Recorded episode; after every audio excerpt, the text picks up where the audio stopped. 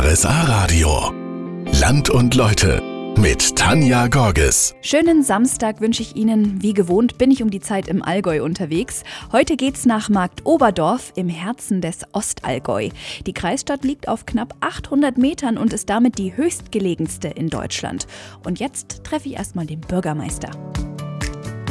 Servus, heute aus Markt Oberdorf. Die Stadt ist Fairtrade-Stadt, ein anerkannter Erholungsort. Hier gibt's Kultur und Industrie. Wolfgang Helde ist hier Bürgermeister. Wie würden Sie denn Markt Oberdorf beschreiben? Also ich würde jetzt sagen, wie der Name sagt, Stadt, Markt, Oberdorf. Also da ist von allem etwas drin, von der Stadt bis zum Dorf. Wir sind eine ja, gewachsene, authentische Kleinstadt, modern, traditionell zugleich.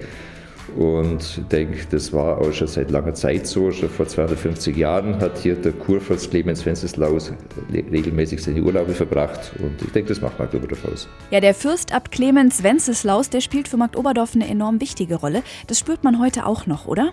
Eigentlich ja. Äh, es ist so, dass der Kurfürst damals, der war ja im 17., im 18. Jahrhundert hier und hat damals sehr viele Impulse nach Markt Oberdorf gebracht. Ein höfisches Leben, äh, er hat eine Lindenallee gepflanzt, aber er war auch in anderer Weise auch sehr modern. Er hat zum Beispiel in Markt Oberdorf äh, bereits im 18. Jahrhundert äh, für die Markt Oberdorfer Schüler, vielleicht also der Leidwesen damals, die Schulpflicht eingeführt, bevor sie in Bayern kam.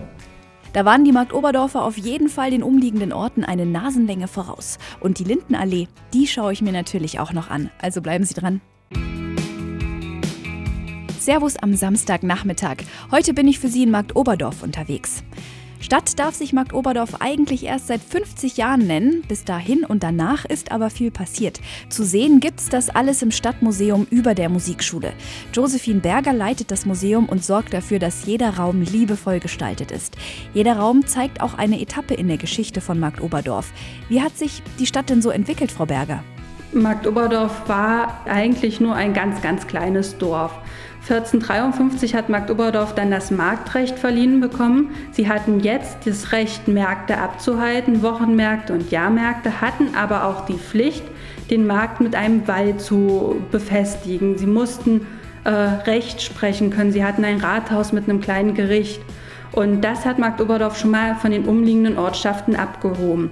Dann hatte Markt Oberdorf ja durch die Fürstbischöfe immer noch weitere ähm, Förderung erhalten und auch Industrie war sehr stark in Markt Oberdorf vertreten. Und haben Sie ein Lieblingsausstellungsstück? Also ich weiß nicht, ob ich ein direktes Lieblingsausstellungsstück habe. Was ich sehr, sehr spannend finde, ist die Markt Oberdorfer Entwicklung im 19. Jahrhundert. Das ist bei uns äh, der Raum hinter den Kurfürsten. Wir haben jetzt ähm, neue Verkehrsmittel, die mit der Eisenbahn kommen. Wir haben neue Feuerbekämpfungsmittel. Und dort diese Geschichte, die finde ich sehr, sehr spannend und jedes Exponat zeugt von dieser Geschichte. Und ich denke, ich habe eher einen Lieblingsausstellungsraum. Was war denn für Sie die überraschendste Erkenntnis? Dass die Markt Oberdorfer Geschichte doch so komplex und umfangreich ist. Man denkt oft, man weiß schon so viel und dann kommt man ins Museum und ach ja, Brandbekämpfung kenne ich ja schon und dann schaue ich mir doch die Exponate an und komme dann auf Begriffe wie Kirchenwache und denke dann, okay, das kenne ich gar nicht, was ist das überhaupt? Und dann komme ich mit der Museumsleitung ins Gespräch oder ich schaue mir die Ausstellungstafel an und bekomme ganz neue Erkenntnisse. Na, da kann vielleicht der ein oder andere Markt Oberdorfer noch was dazulernen. Übrigens, wer früher Kirchenwache hatte, der musste sonntags nicht in den Gottesdienst, sondern Wache schieben. Gerade war ich noch im Stadtmuseum und von da sind es ja nur ein paar Schritte und Stufen hoch auf den Schlossberg. Und in der alten Sommerresidenz vom Fürstbischof wird jetzt musiziert. Mehr dazu gleich. Erhaben über Markt Oberdorf, da liegt sie, die Bayerische Musikakademie. Früher lebten hier Mönche ein ruhiges Leben, heute tönen im Sommer aus dem Fenster bis nach unten in die Stadt die jungen Musiker, wenn die hier üben. Kursorganisator Andreas Grandl ist glücklich über die Entwicklung der Akademie seit den 80ern. Ja, es war von Anfang an ein Erfolgsmodell, weil hier optimale Bedingungen für Musikerinnen und Musiker gegeben sind. Die Gäste können hier im gleichen Gebäude essen, schlafen, arbeiten, musizieren. Und seit 1996 haben wir auch den Konzertsaal halb unterirdisch vor dem Schloss, so dass auch Möglichkeiten für große Orchester und größere Gruppen hier gegeben sind und auch Konzerte stattfinden können. Perfekt für Konzerte. Viele sind schon gespielt, aber ein paar interessante kommen noch, oder? Dann haben wir Ende April das Abschlusskonzert des Klavierwettbewerbs zu sechs oder acht Händen. Weltweit einzigartig so ein Wettbewerb, dass man sechs- oder achthändig an einem Klavier spielt. Und morgen findet da das Finale statt. Zehn Ensembles zeigen da ihr Können an der Musikakademie in Marktoberdorf. Ein herzliches Hallo aus Marktoberdorf. Wenn Sie dem alten Schloss vom Fürstbischof Clemens Wenceslaus den Rücken kehren, dann sehen Sie so rechts eine Allee. Diese Lindenallee wurde im 18. Jahrhundert angelegt und ist mit ihren 200 Jahren die älteste und besterhaltenste in Deutschland und rund zwei Kilometer lang. Damals war das ein sogenannter Frondienst. Heißt, neben all ihren Aufgaben mussten die Bauern auch noch diese Allee anlegen. Eigentlich hätte, eigentlich hätte die Schnur gerade sein sollen. Steht man allerdings davor, so merkt man, dass ungefähr nur die ersten 100 Meter gerade sind. Danach wird es dann hügelig. Ein Spaziergang durch die Allee lohnt sich allerdings. Die Stimmung ist so beruhigend. Und ganz am Ende wird man mal mit einem und ganz am Ende wird man mit einem Aussichtspunkt belohnt, dem sogenannten Tempel. Eigentlich nur ein riesiger Felsen, hier kann man aber schön Pause machen und das Bild auf sich wirken lassen. Fotos aus Markt Oberdorf und den Podcast zur Sendung, den finden Sie übrigens wie immer auf rsa-radio.de. Servus aus Markt Oberdorf. Die Stadtpfarrkirche St. Martin ist was Besonderes. Zum einen überblickt sie die Stadt, zum anderen ist hier der letzte Kurfürst Clemens Wenceslaus beerdigt.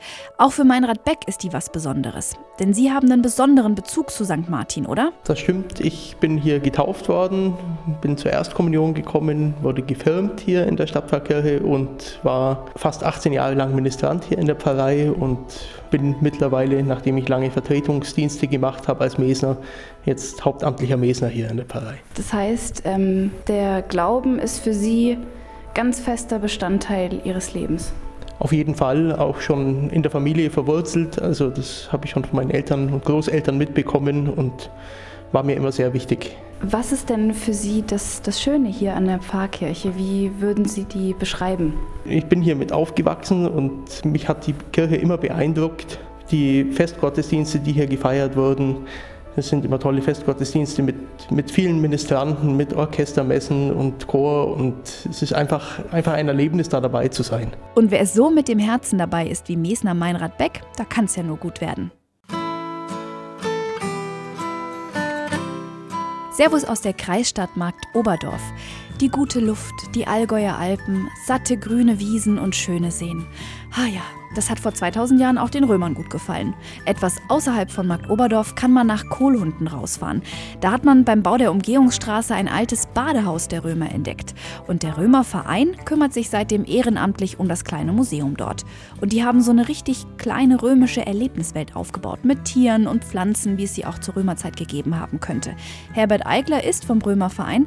Was wissen wir denn über die Römer im Allgäu durch diesen Fund? Ja, die römischen Badehäuser, die waren im ganzen römischen Reich ähnlich gestaltet alte, weil Baden war das große Hobby der Römer. Man muss sich vorstellen, Römer bei uns im Allgäu, das muss schrecklich sein, den langen Winternächten hier im Allgäu zu leben. Und das ist das Baden eigentlich die große Attraktion. Es gab kein Fernsehen, keine Bücher. Was tut man? Man geht ins warme Badehaus, das Tag und Nacht beheizt wird. Wie wurde das Ganze denn beheizt? Also unser Badehaus hat einen Heizbereich, von dem zwei Heizkanäle unter den Fußboden führen. Also diese sogenannte Hypokaustheizung. Und der Fußboden wird von unten erwärmt durch die heiße Luft durch die heißen Abgase, die dann in Hohlziegeln durch die Wände ins Dach hochziehen. Also es gibt eine Fußbodenheizung und eine Wandheizung gleichzeitig. Toll, wie die das damals so gelöst haben. Das Museum hat übrigens immer offen, auch wenn keiner vom Römerverein vor Ort ist, kann man die Ruinen durch die großen Fenster betrachten und fast auch alle Texttafeln problemlos lesen. Und so ein Ausflug in die Vergangenheit kann ja auch sehr spannend sein. Und damit sage ich Tschüss für heute. Den Podcast zu der Sendung heute finden Sie auf rsa-radio.de und auf iTunes. Und nächste Woche melde ich mich dann aus Wertach. Bis dahin.